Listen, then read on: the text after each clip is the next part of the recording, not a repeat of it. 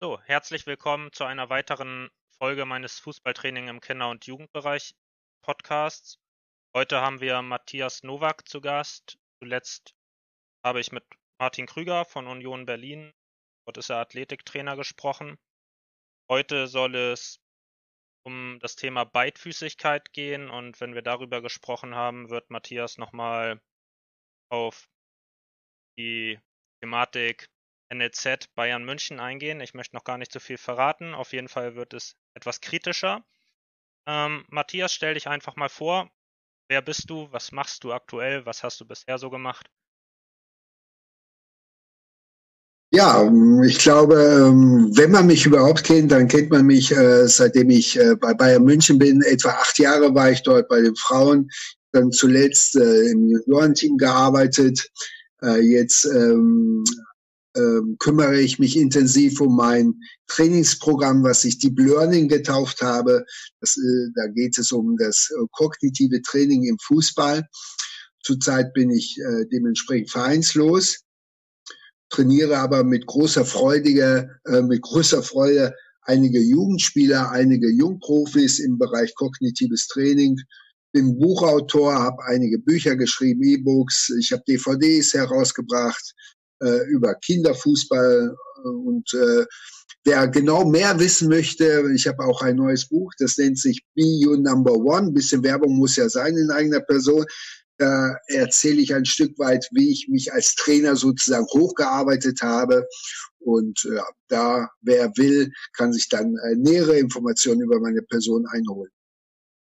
Auf jeden Fall auch für die Trainer, die vielleicht selbst hoch hinaus wollen, interessant. Da lohnt es sich ja immer mal Absolut. von anderen Trainern reinzuschauen. Ähm, Kritiker sprechen bei dir gern das Aussehen deiner Übung an. Die sagen, das sieht ja nicht ästhetisch aus. Vielleicht, was würdest du diesen Kritikern entgegnen? Also ästhetisch ist ja schön. Die meisten sagen Scheiße, unter anderem Peter Hüballer. Äh, und äh, bei Peter Hüballer kann man immer äh, davon ausgehen, dass er das so sagt oder dass er das so meint, wie er es auch sagt. Und das spielt aber bei mir jetzt mittlerweile ehrlich gesagt gar keine Rolle mehr, weil ich habe Folgendes festgestellt. Also erstmal grundsätzlich, grundsätzlich gilt ja immer die Frage, ist das Training wirksam, ja oder nein? Es spielt eigentlich das Aussehen, die Attraktivität von Übungen eigentlich eine untergeordnete Rolle. Ähm, natürlich würde ich es gerne sehen, wenn meine Übungen tatsächlich einen Ticken attraktiver wären, aber ich kann es nicht ändern. Mir geht einfach die Wirksamkeit vor Schönheit. Aber ich sag euch ganz ehrlich, wo ich mir die Attraktivität reinhole. Die Attraktivität hole ich mir dann rein bei den Spielern, wenn sie ihre ersten Leistungssprünge nachvollziehen können. Wenn sie im Wettbewerb einfach mal äh, auch merken, dass dieses Training fruchtet ja, dann ist die Attraktivität über, also wenn man so will, dann auch gar nicht mehr entscheidend, sondern sie wissen, wofür sie es tun.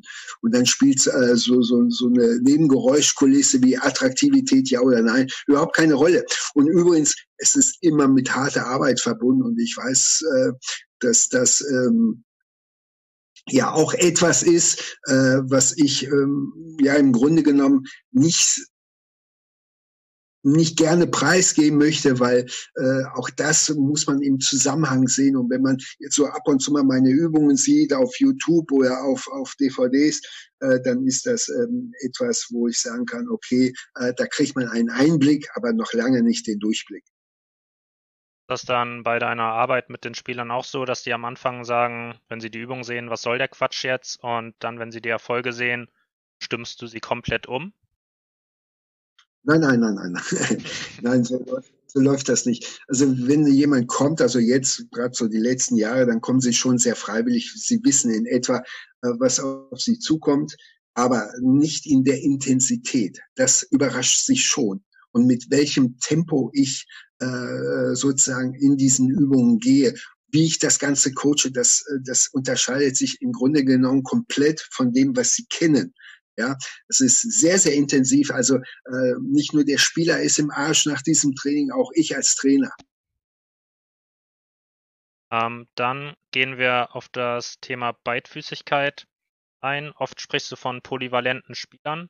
Welche Fähigkeit bringt ein polyvalenter Spieler mit und welche Rolle spielt in diesem Kontext die Beidfüßigkeit? Ja, ich versuche es mal irgendwie äh, sprachlich so rüberzubringen. Äh, auch das äh, gehört nicht zu meinen Stärken, dass ich mich so gezielt ausdrücken kann, obwohl ich ja Buchautor bin. Also irgendwie ist es ja schon sehr merkwürdig. Aber ich versuche es mal in aller Kürze. Polyvalent ist dann ein Spieler, wenn er auf mehr als zwei Positionen auf gleich hohem Niveau Fußball spielen kann. Es ist also nicht zu verwechseln mit dem sogenannten Allrounder, der auch mehrere Positionen spielen kann, aber eben halt nicht in, auf gleich hohem Niveau. Das nun mal schon mal vorweg. Die wichtigsten Fähigkeiten sind bei polyvalenten Spielern tatsächlich die Beidfüßigkeit.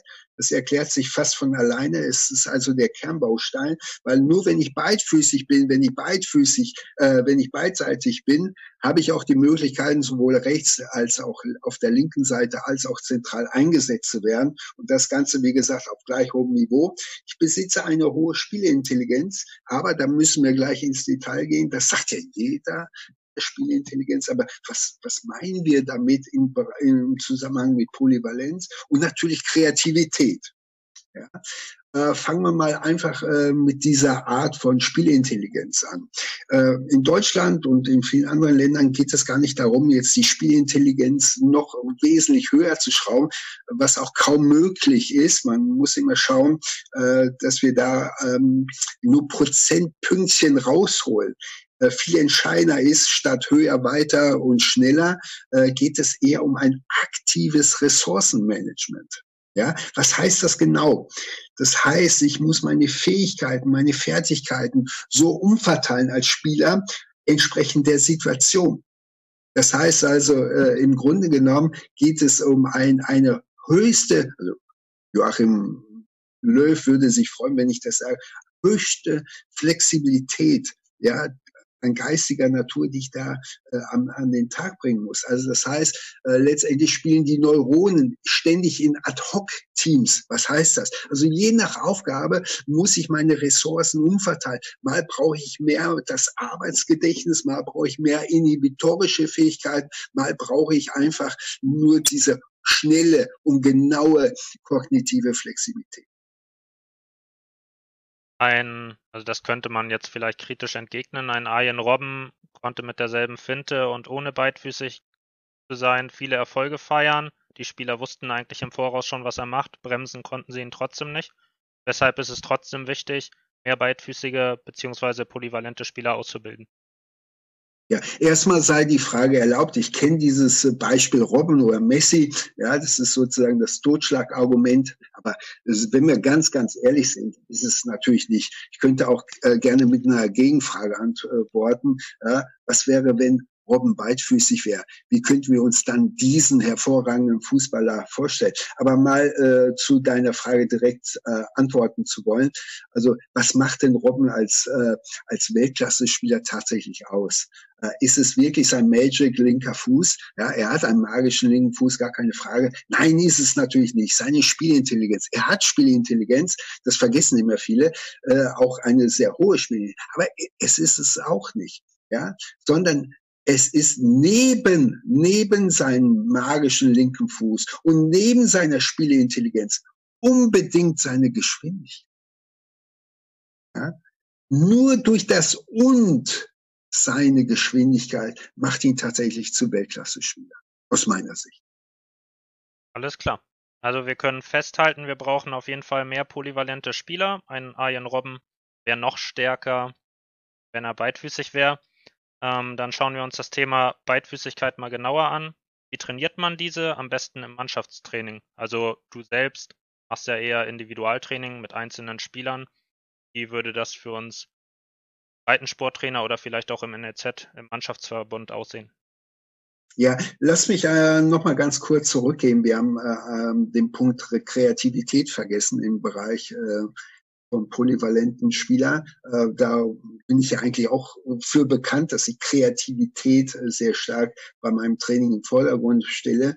Äh, wir haben auch das Problem, ähm, ich sagte ja, im deutschen Fußball haben wir nicht das Problem, dass wir nicht über spielintelligente Spieler verfügen, sondern wir haben eher das Problem, dass wir Spielintelligenz auf höchstem Niveau in Starposition haben. Was bedeutet das? Ich brauche neben einer hohen Spielintelligenz aber auch die Fähigkeit, im richtigen, im entscheidenden Augenblick, also Stichwort äh, Timing, muss ich auch mal aus dem System ausscheren können.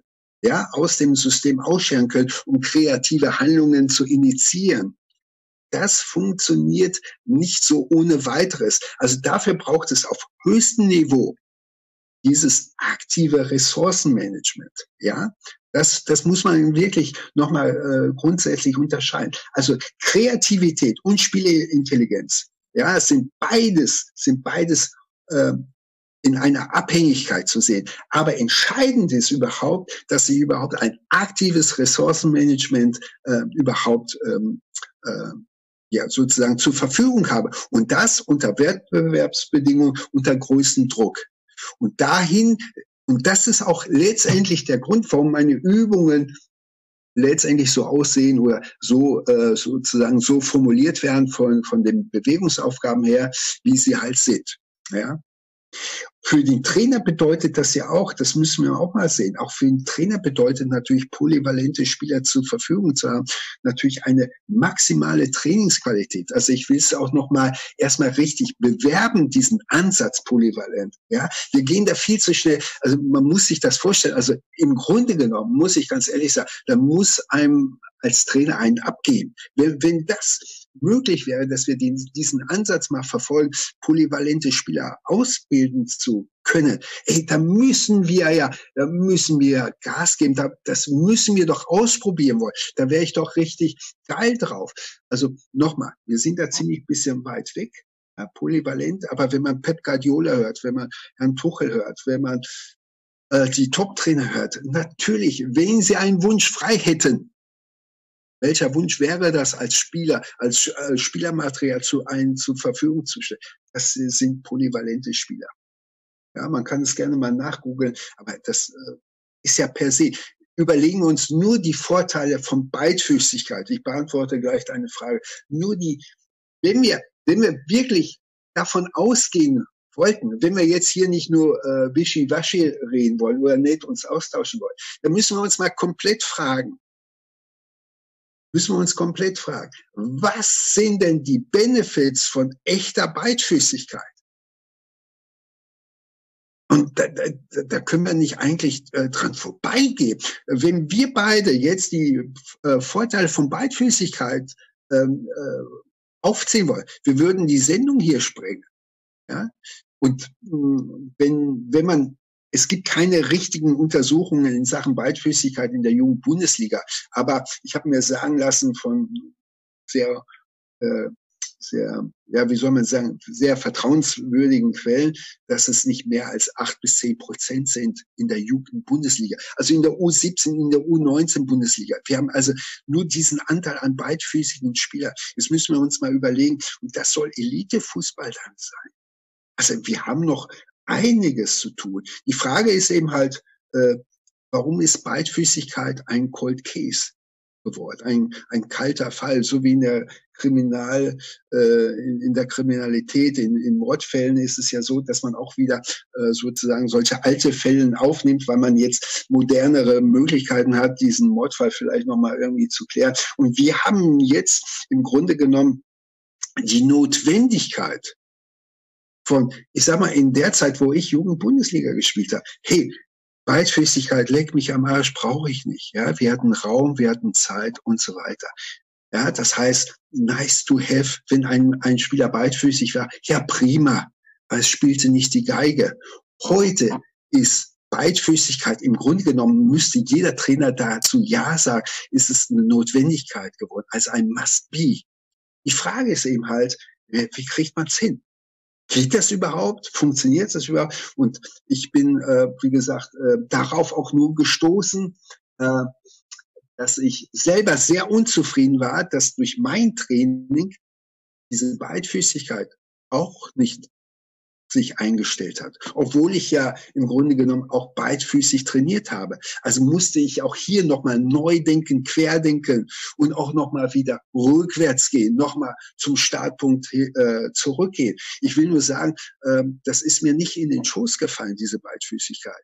Das ist unheimlich viel äh, Try and Error gewesen, bis ich zu einem Ergebnis gekommen bin, wo ich sage, okay, hier kann ich jetzt wirklich sagen, ich, ich kann Beidfüßigkeit tatsächlich schulen, fördern.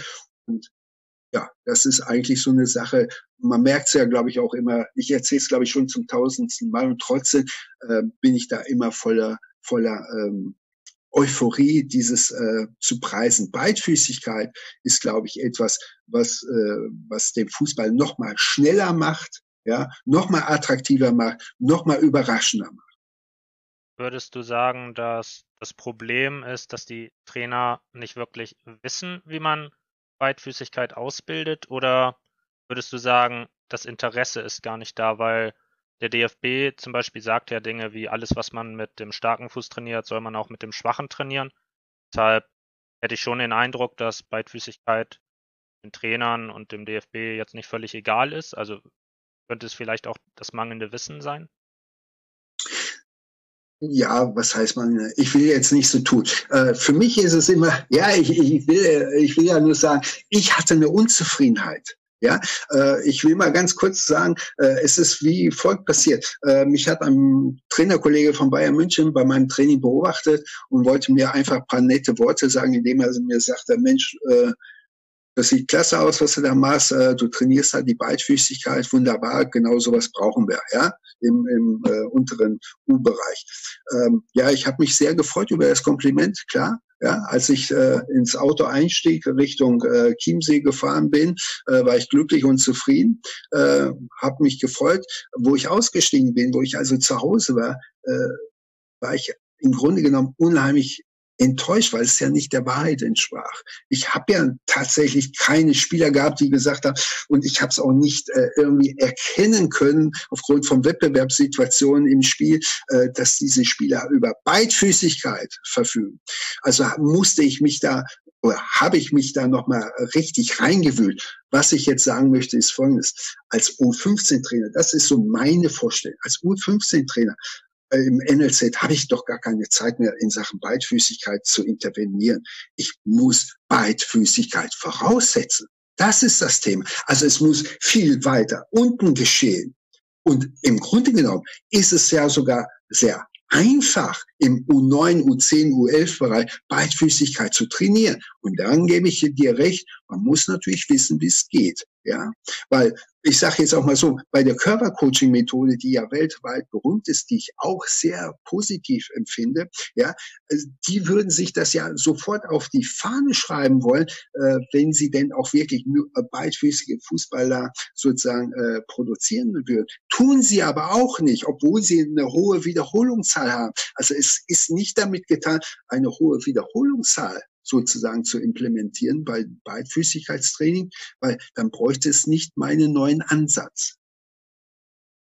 Da kann man vielleicht auch nochmal zu sagen, dass die 10.000 Stunden Regel vielleicht nicht so greift, dass es einfach nur ja, so einfach zu sagen ist, man braucht jetzt 10.000 Stunden und dann kann man's. Das unterscheidet sich ja auch nochmal von Spieler zu Spieler. Kommen wir aber nochmal zur Frage zurück. Wie würdest du jetzt, nehmen wir mal die unteren Altersklassen, F und E-Jugend, wie würdest du da im Mannschaftstraining Beidfüßigkeit trainieren?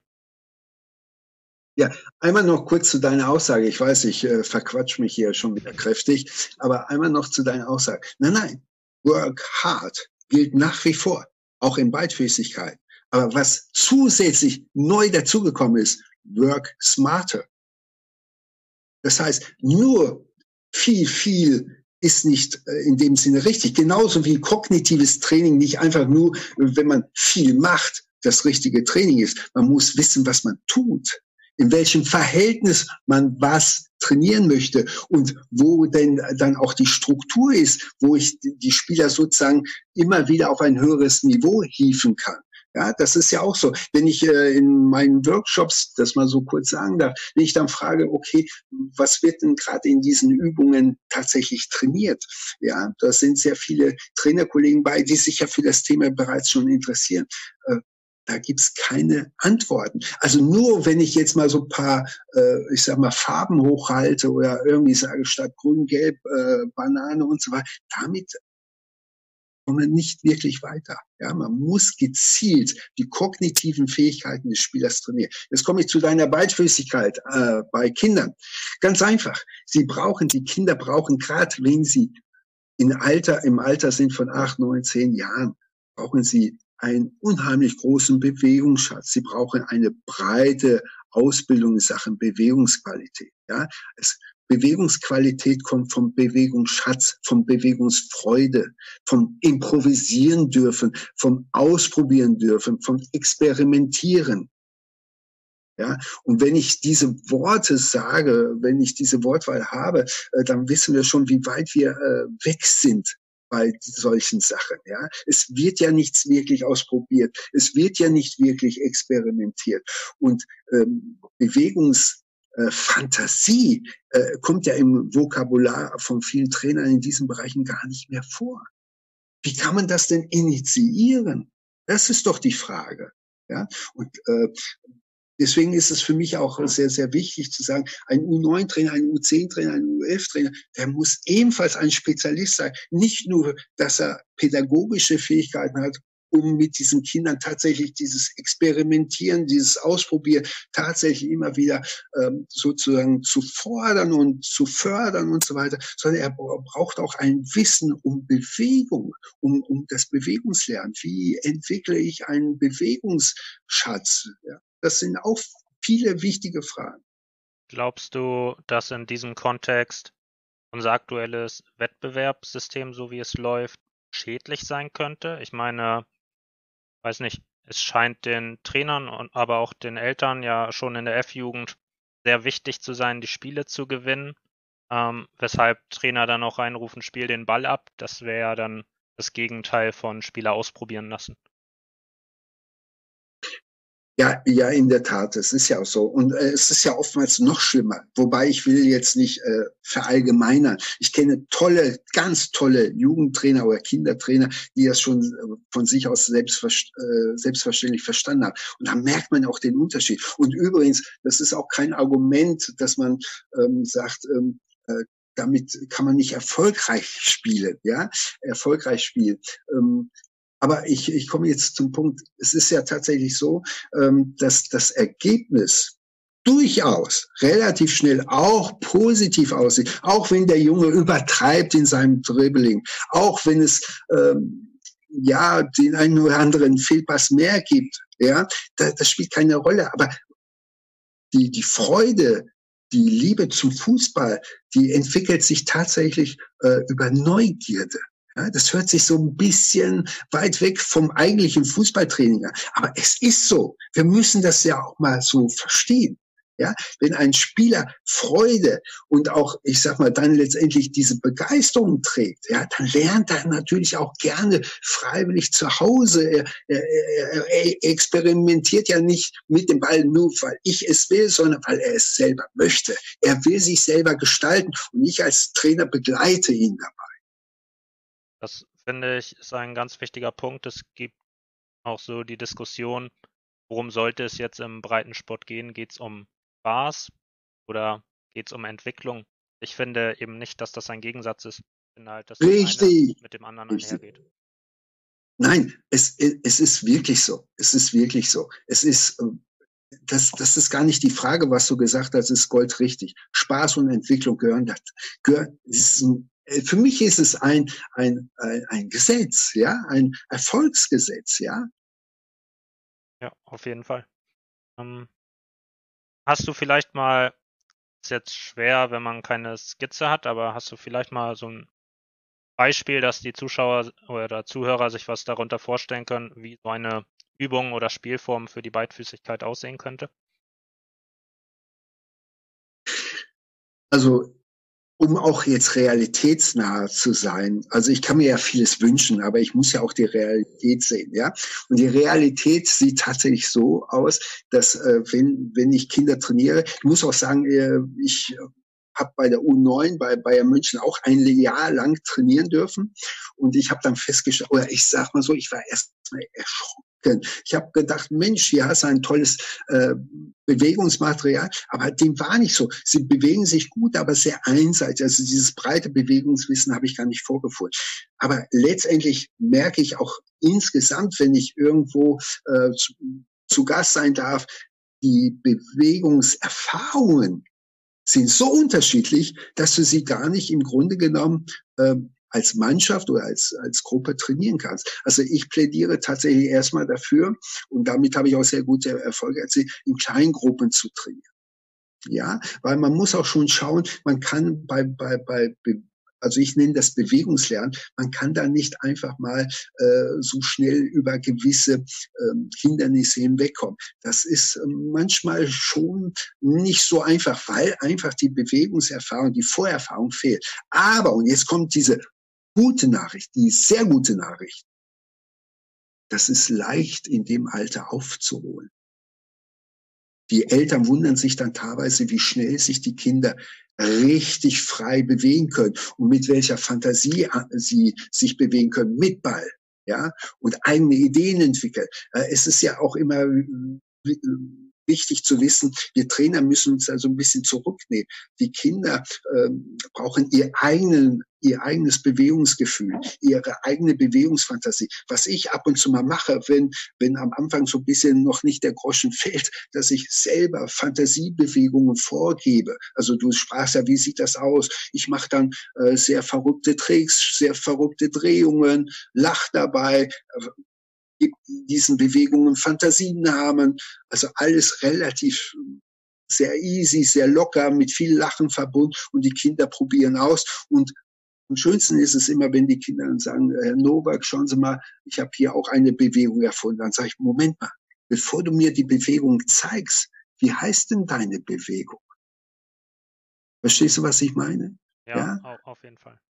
Kindertraining ist etwas völlig anderes.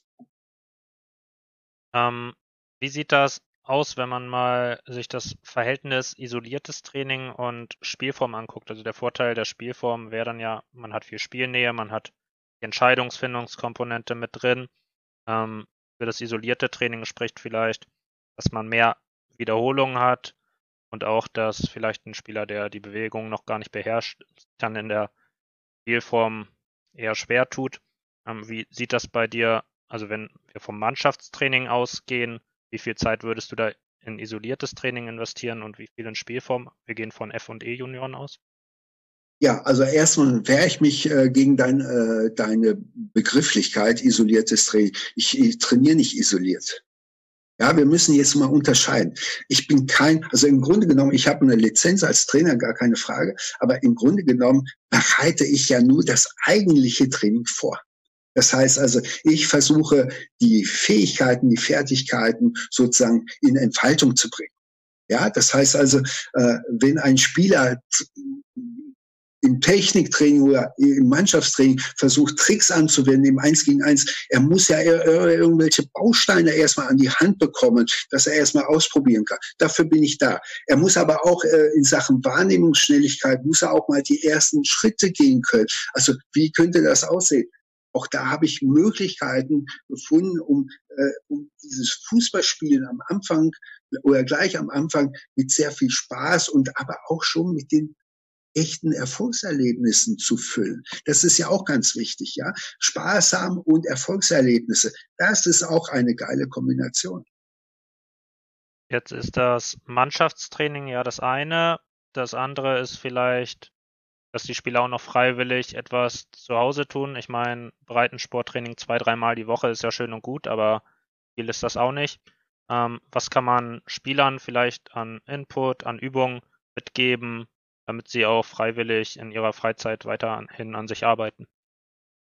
Ja, äh, tut mir leid, wenn ich nochmal zurückgreifen muss. Ich habe ja Spielform wieder vergessen. Ich selber habe natürlich Spielform entwickelt. Also auch das. Aber das kam eher darauf äh, zu sprechen, dass man auch mir gesagt hat, auch beim FC Bayern, der Cheftrainer, mir auch mal gesagt, Mensch, können wir nicht auch Spielformen so entwickeln, dass auch hier die kognitiven Leistungen gefordert sind, unter anderem auch Beidfüßigkeit und so weiter. Also ich habe schon Spielformen entwickelt, aber auch selbst diese sind im Grunde genommen nur vorbereitet vorbereitend auf das herkömmliche Training. Ja, das ist mir immer noch sehr, sehr wichtig. Also ähm, die Unterscheidung, ich ersetze auf keinen Fall irgendwelche Fußball-Trainingseinheiten, äh, das möchte ich immer wieder be äh, betonen, sondern ich helfe, ich bin der, der Zuarbeiter für den Head Coach. Ja, das nochmal äh, zur Definition meiner Aufgabe. Okay. Äh, und mit diesem freiwilligen Sein, das ist auch eigentlich eine ganz simple Geschichte. Ich, als, als Kind muss, muss ich von etwas angesprungen sein. Verstehst du, was ich meine? Ja, manchmal ist es, bei mir war es der Garincha. Ja, der brasilianische Fußballspieler. Ich habe den äh, irgendwann mal im aktuellen Sportstudio gesehen, äh, war ganz fasziniert von seinen Tricks. Äh, und was war das Erste, was ich gemacht habe? Ich habe versucht, irgendwie seine Tricks nachzumachen. Ganz alleine, draußen im Regen. Ja, und so habe ich mich äh, sozusagen äh, im, im Eigenstudium, ich habe Dinge ausprobiert und so weiter. Also nochmal, wenn ein Junge ein, ein, ein, ein acht, neunjähriger Junge mit mir trainiert, mit anderen guten Trainern trainiert, der, der, der muss inspiriert werden. Und wenn er inspiriert ist und wenn man ihm Vertrauen schenkt, das sind auch wieder so Begrifflichkeiten, ja. Wie gesagt, es ist wirklich so. Äh, das erste, was ich mit jungen Spielern mache, die neun, zehn oder elf Jahre sind, die mal mit mir trainieren möchten, ich versuche erstmal ganz, ganz simpel, weit weg vom ersten Training, erstmal auch eine Vertrauensbasis aufzubauen. Und dann geht es relativ schnell. Ich weiß gar nicht, im Grunde genommen, ich sage es mal ganz bösartig, wie das Problem ist. Aber sie müssen von etwas angesprungen sein. Entweder durch, durch die Art des Trainings, äh, Trainers, der die Begeisterung, die Liebe zum Fußball bei mir weckt, ja, oder eben halt durch tolle Sachen, äh, wo ich einen Trick mal zeige, wo der Junge sagt, Mensch, diesen Trick möchte ich auch kennen, ja, und so weiter. Also, äh, das sind ganz, eigentlich ganz einfache Dinge. Ähm, demnächst kommt ein Film von dir raus. Dort geht es auch um Beidfüßigkeit. Vielleicht ähm, gibt es da dann auch noch mehr Praxisbeispiele. Ähm, was können die, ja, ist ja jetzt im Podcast ein bisschen schwierig, muss man ja auch so ehrlich sagen. Also ist es ja mit einer Skizze oder einem Video deutlich leichter abzubilden. Ähm, aber was können die Zuschauer sich von dem Film erhoffen und wann und wo wird dieser erhältlich sein? Tatsächlich geht der Film über äh, Beidfüßigkeit, das ist richtig, aber es geht vor allem über die Erfolgsstory. Genau das, was ich jetzt erzählt habe, äh, vielleicht manchmal schwammig, weil äh, ich könnte dann immer unheimlich großartig ausholen, aber das würde ja deine Sendezeit sprengen. Es ist wirklich so, auch dieser Kerem, der in diesem Film jetzt hauptsächlich zu sehen ist, ähm, mit dem habe ich ja sozusagen, er ist ja eigentlich der normal Fußballspieler, der irgendwann mal angesprungen worden ist und gesagt hat, Mensch, ich möchte mehr erreichen, ich möchte auch mal vielleicht die Chance haben, Fußballer zu werden, der von einem kleinen Verein hier in Rosenheim in Bayern jetzt bei Rot-Weiß Essen spielt in der U19 Bundesliga. Und wir zeigen dann eben halt in diesem Film äh, die Übungen, die wir die er, der Kerem, freiwillig über sich hat ergehen lassen und ähm, einfach jetzt diese Leistungen, diese, diese, diese äh, tollen Leistungen, äh, die er sich im Training erarbeitet oder die Voraussetzungen, so muss ich ja sagen, die Voraussetzungen, die er sich erarbeitet hat, die er auch tatsächlich im Wettbewerb in der Jugendbundesliga unter Beweis stellen kann. Ja, also ähm, eine ganz tolle Geschichte, die wir da erzählen. Übrigens gibt es dann, glaube ich, bei einem eins mal eins Sport. So, das wollte ich nicht verschweigen. Okay. Ähm, jetzt haben wir, bevor wir zur Abschlussfrage kommen, noch ein hm. etwas ja, ja, ich so. ein etwas umstrittenes Thema vielleicht. Die NLZ Bayern-Geschichte, da hast du ja schon auch auf Social Media angekündigt, dass du da was zu der Entscheidung von Bayern München sagen willst. Da möchte ich jetzt gar nicht irgendwie dich deiner Freiheit berauben, sag einfach mal, was du dazu zu erzählen hast. Ja, also erstmal, um das bisschen äh, sozusagen zu entkräften. Äh, wenn ich da, weil, weil es ja bei Bayern München jetzt sozusagen ähm, äh, auch in der Presse stand, äh, aber ich glaube, ich könnte da auch, oder man könnte da auch viele andere NLZ äh, dazu nehmen. Äh, es geht ja darum, dass der FC Bayern demnächst diese U9, U10-Mannschaften nicht mehr im Spielbetrieb hat. Und ähm, die Begründungen sind auch äh, soweit okay. Gar keine Frage, um Gottes Willen aber man könnte es auch ganz anders lösen. Ja, weil im Grunde genommen wissen wir von der Wissenschaft, wir, ich meine, ich habe es ja jetzt versucht, ständig auch zu erzählen und auch dafür eine Begeisterung zu, zu bekommen. Ähm, es geht ja darum, dass gerade jetzt diese sensiblen Zeitfenster, also wenn Spieler acht, neun, zehn Jahre alt sind, nur mal so äh, im Bereich zehn äh, Jahre, da kann ich das Arbeitsgedächtnis, wenn ich gezielt trainiere, ähm, in diesem Zeitfenster, aber nur in diesem Zeitfenster, praktisch quasi verdoppeln. Das ist ein Wettbewerbsvorsprung, den ich so nicht mehr aufholen kann.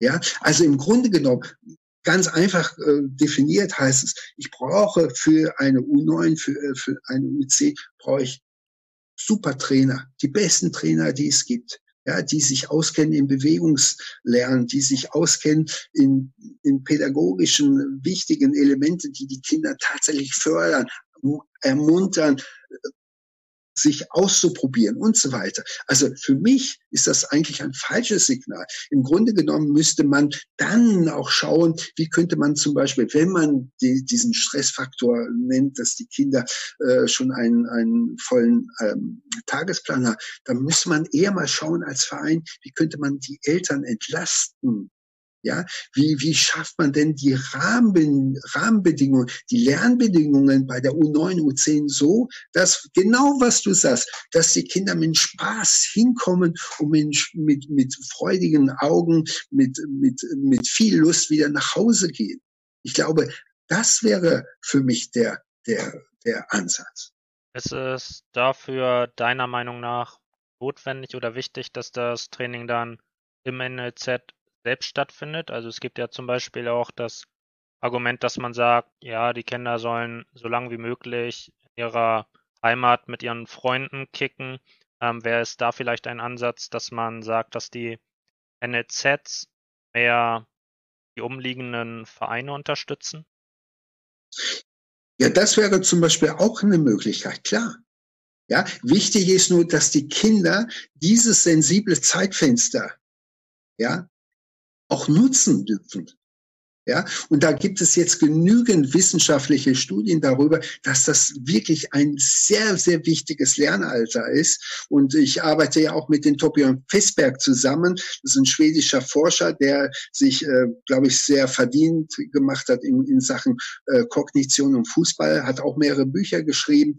Und der sagt auch, dass es ein, ein wichtiges Alter ist, um die Kinder optimal zu fördern. Nochmal, es ist ganz, ganz wichtig, wenn wir über, über Leistungsfußball sprechen, wenn wir über, über äh, herausragende Talente sprechen, dann müssen wir ganz ehrlich sein. Da muss man früh genug anfangen. Aber nochmal, es gibt in diesem Umfeld, was ich so gerade versucht habe zu umschreiben, gibt es ja gar keine Verlierer. Bestenfalls ja, können diese Spieler tatsächlich diese Kreativspieler oder polyvalente Spieler von morgen sein. Schlimmstenfalls, wenn man das Wort überhaupt in den Mund nehmen darf, äh, geht es darum, dass das tolle Persönlichkeiten geworden sind, die richtig gut Fußball spielen können und die für sich das sehr gut reflektieren können. Ähm, du hast davon gesprochen, dass gerade in den jungen Altersklassen eigentlich die besten Trainer sein müssen. Ähm, ja. Würdest du sagen, dass das, also das ist so meine Meinung zu dem Thema, ähm, dass es vielleicht auch ein Problem ist, dass Trainer in diesen Altersklassen viel zu wenig Wertschätzung erfahren. Wenn wir mal Gehälter vergleichen, dann sehen einige Trainer, was natürlich für die Jungs sehr schade ist, diese Altersklassen eher als Sprungbrett, um in einer älteren oder höheren Altersklasse zu landen. Dann ja, muss man ja auch mit mehr Geld arbeiten zum Beispiel. Ja, also äh, wenn ich jetzt immer äh, relativ lange gesprochen habe, muss ich hier sagen, einfach nur, ja, du hast vollkommen recht, aber das wissen wir auch eigentlich alle. Äh, da braucht man jetzt keine zehn Sätze zu verlieren. Genau das ist der Punkt.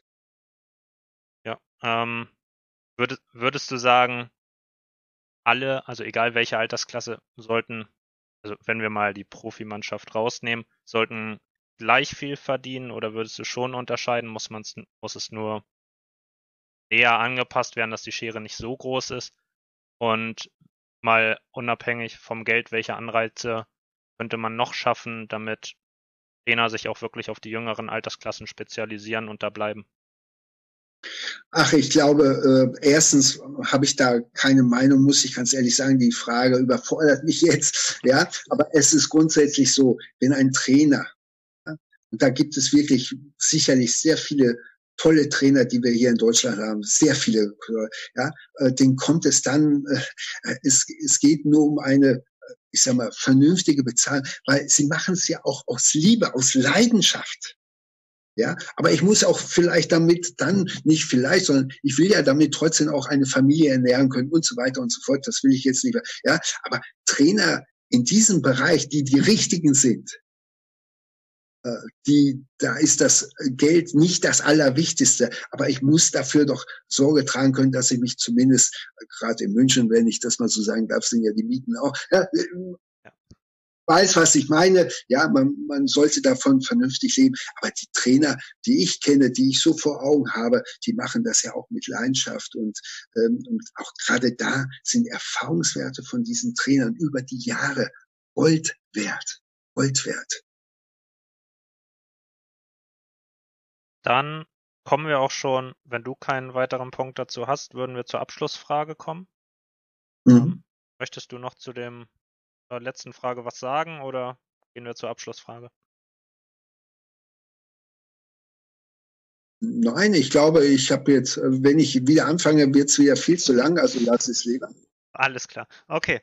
Die Abschlussfrage lautet ein, die stelle ich eigentlich nämlich jedem Gast. Ein Trainerneuling übernimmt seine erste Mannschaft. Welche drei Tipps würdest du ihm mit auf den Weg geben? Ja, das, das trifft sich, wie gesagt, ganz gut. Jetzt fange ich schon wieder an, Werbung für mein Buch zu machen. Ich sage nochmal den Titel, Be You Number One. Da beschreibe ich ja auch unter anderem meine erste Trainerstation, die ich, äh, glaube mit 26 Jahren äh, habe ich eine U13-Mannschaft übernommen, kam frisch aus Amerika, äh, voller Ideen, ja, und ähm, da, da waren, glaube ich, äh, in der Nachbetrachtung drei Dinge sehr entscheidend. Äh, ich hatte null Trainerausbildung, ich hatte keine Lizenz, gar nichts, hatte aber 100 Prozent Enthusiasmus. Ich glaube, das ist unheimlich wichtig, auch im Nachhinein. Aber äh, das hat mich eigentlich über die ganze Trainerjahre irgendwie gehalten, auch bei, beim FC Bayern, bei den Frauen, bei den Jungs das ist ein Markenzeichen. Ja, man, man brennt, man brennt. Man brennt nicht aus, man brennt, ja, als, als junger Trainer. Dann die zweite Geschichte finde ich auch nicht unwichtig. Man muss auch, äh, ja, sich hundertprozentig zum Erfolg, wir haben es jetzt äh, kurz angesprochen mit den Kindern, ja, äh, man muss sich auch hundertprozentig zum Erfolg sozusagen stehen. Also nur immer zu sagen, ich möchte ausbilden, so gut wie es geht. Der, äh, man muss Bock haben auf Erfolg. So, jetzt habe ich es mal rausgehauen. Bock haben auf Erfolg. Und ähm, das muss ich auch ganz ehrlich sagen, äh, man muss natürlich auch als Trainer selbstbewusst sein. Also ich muss mir erstmal erstmal grundsätzlich die Frage, tauge ich überhaupt etwas? Ja? Äh, einfach mal so Trainer werden. Ähm, haben wir festgestellt, das äh, können ja auch viele Ex-Profis jetzt ein Lied von singen. Ja? Äh, das sind zwei unterschiedliche Paar Schuhe. Also erstmal muss ich überhaupt äh, das Empfinden haben, kann ich überhaupt Trainer sein? Habe ich überhaupt diese Art von Fähigkeit? Ich gehe mal davon aus, ja. Dann sage ich nochmal, braucht es Selbstvertrauen. Ja, Selbstvertrauen. Ich muss Spieler vertrauen und die Spieler müssen mir vertrauen können. Und ein Selbstvertrauen äh, ist fast durch nichts ersetzbar. Auf jeden Fall drei wichtige und interessante Punkte. Am Ende kündige ich ja sonst immer den nächsten Gast an. Das kann ich heute noch nicht tun, weil ich im Moment noch in Gesprächen mit weiteren Gästen bin. Aber da wird auf jeden Fall noch eine Menge kommen. Und dann sehen wir uns oder hören uns in der nächsten Folge.